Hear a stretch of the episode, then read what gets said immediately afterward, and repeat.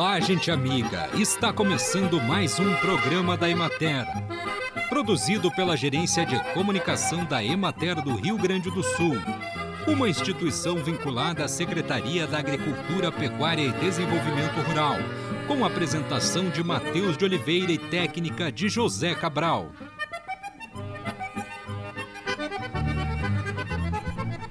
O cultivo, o uso e o aproveitamento das plantas medicinais aromáticas e condimentares estão aliados a uma diversidade alimentar em busca também da promoção da saúde e qualidade de vida.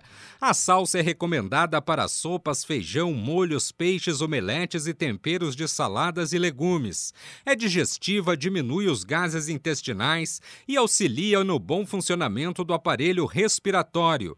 O manjericão, também conhecido como basilicão, é utilizado em massas, omeletes, sanduíches e no molho pesto. O tomate é seu par perfeito para molhos, saladas e petiscos. Serve para temperar carnes, peixes, sopas, saladas e aromatizar vinagre e azeite.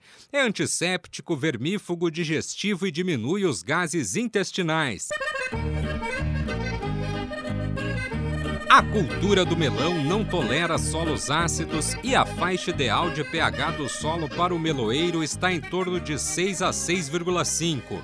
É nessa faixa de pH que fica disponível a grande maioria dos nutrientes necessários para o desenvolvimento do meloeiro. A salinidade afeta o desenvolvimento das plantas, provocando decréscimos de 25% na produtividade. Solos rasos com alto nível de salinidade, mesmo tendo textura adequada, devem ser evitados, porque neles dificilmente será atingida a máxima produtividade econômica. Para avaliar a fertilidade do solo, procede-se a análise de solo em laboratório, onde são determinados o valor do pH, os teores dos macro e micronutrientes e os dos elementos que são tóxicos, como alumínio e sódio. É com base nos resultados das análises de solo que se pode determinar a quantidade necessária de fertilizantes e corretivos e avaliar o nível de salinidade nos solos. Procure um técnico da Emater para auxiliá-lo nesta análise. Acompanhe agora o panorama agropecuário. Na regional da Emater de Santa Rosa, o cultivo da cana-de-açúcar destina-se ao processamento nas agroindústrias para a alimentação animal e para a produção de etanol em unidade processadora do município de Porto Xavier. Com a retomada das chuvas, os canaviais voltaram a produzir novas folhas e nós. Os produtores esperam que, com a normalização das chuvas, o porte das plantas aumente, melhorando o rendimento para a produção de derivados ou uso como complemento forrageiro no inverno. Na região da Emater de Porto Alegre, os canaviais estão passando pela remoção de insos, capina e adubação. Devido às chuvas dos últimos dias, a cana está com bom aspecto de desenvolvimento. A cana-de-açúcar está sendo comercializada a 270 reais a tonelada.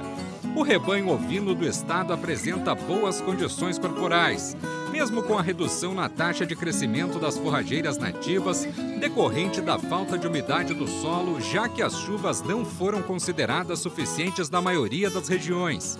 O foco das ações no momento é a garantia do bom desenvolvimento dos cordeiros, que serão comercializados nas festas de final de ano através da oferta de alimentos de maior qualidade e do controle sanitário para evitar endoparasitoses, que podem levar os animais até a óbito.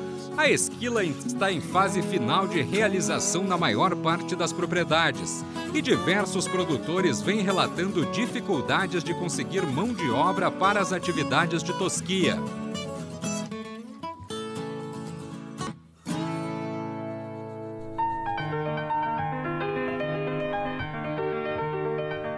Com o objetivo de valorizar a trajetória e o vasto conhecimento dos colegas extensionistas nas práticas de assistência técnica e extensão rural e social, a Emater está promovendo o Dezembro da Extensão, um mês com atividades de divulgação que buscam marcar a data de 6 de dezembro, já denominada como Dia da Extensão Rural. Para isso, nós trazemos hoje uma entrevista com o extensionista Giovanni Vielmo, de Ibarama, que vai contar sua trajetória, suas vivências e a contribuição para o legado da extensão rural. Como desafio atualmente na nossa vida extensionista, eu penso que é conseguir motivar as pessoas no meio rural, lá no interior, especialmente os jovens, a permanecer na agricultura familiar, a fazer uma gestão mais profissional das unidades produtivas, das suas propriedades, diante das mudanças tecnológicas e do mercado atual e conciliar a questão econômica com as questões sociais. Como isso? Garantindo condições de saúde, de acesso à saúde, educação e redução da penosidade. Eu vejo isso como uma questão fundamental.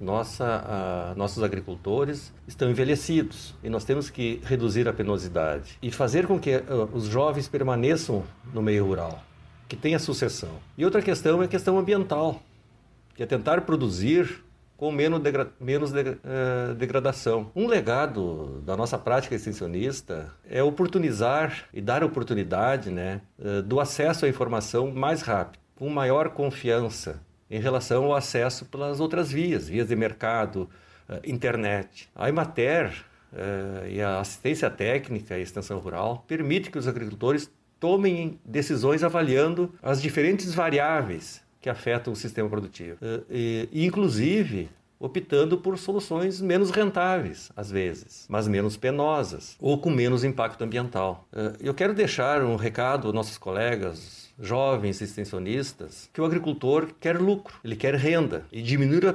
penosidade do trabalho, sofrer me menos, né? É isso que ele quer. E nós extensionistas temos um papel fundamental nesse processo de transferência de tecnologia, de socialização dessas tecnologias e realização de um trabalho sistêmico, com visão holística lá dentro da propriedade, junto com a família rural. Muitas vezes eh, a gente está deixando de lado né, a, a, gestão, a assistência técnica e a extensão rural. E os agricultores estão migrando para outras instituições, onde encontram isso, encontram essas tecnologias, encontram crédito, encontram gestão, que hoje é o que está importando para eles. Então nós temos que repensar muito a nossa atuação extensionista. Se eu fosse destacar um, uma situação um episódio na minha carreira uh, extensionista, né, são muitos, mas aqui, a ação que temos aqui em Barama com as sementes crioulas é, é o que eu poderia destacar. Ela está servindo de exemplo para vários municípios do estado, fora aqui do estado e também fora até do Brasil. E, e esse trabalho oportunizou os nossos agricultores, os guardiões, das sementes, né, a participarem de eventos uh, fora daqui. Aqui dentro de Barama nós temos o Dia da Troca das Sementes Crioulas, que estamos realizando, que realizamos anualmente. Né? E esses agricultores uh, tiveram a oportunidade de conhecer outras realidades através do trabalho da Emater. Pessoas, né, agricultores que foram a centro de treinamentos, congressos, excursões, encontros, conferências, seminários, nacional e até internacional. É. Então isso o, o, nos gratifica muito, que proporcionamos a esses agricultores, às mulheres, aos guardiões, a oportunidade de falar com outras pessoas e ver outras realidades. Aqui em Barama já temos uh, vários trabalhos acadêmicos realizados pela, por universidades, cursos de graduação, pós-graduação, mestrado, doutorado, e isso con, con, tem contribuído com estudos científicos em relação às sementes crioulas. Então, pessoal, eu, eu quero agradecer o convite, a oportunidade por socializar minha trajetória na Emater.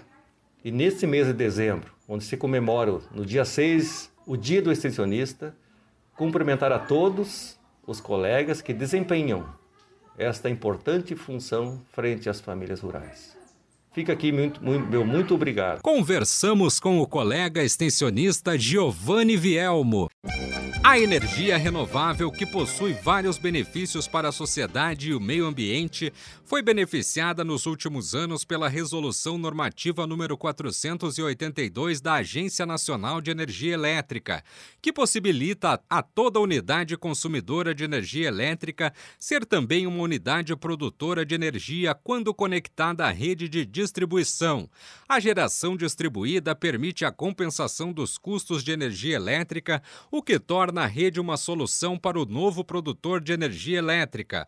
O meio urbano é onde se verifica o maior número de instalações, porém sabe-se que o meio rural é o que apresenta as melhores condições ambientais para essa tecnologia, devido à abundância de recursos naturais como vento, radiação solar, espaço, recursos hídricos e biomassa. Espera-se grande desenvolvimento nesse espaço.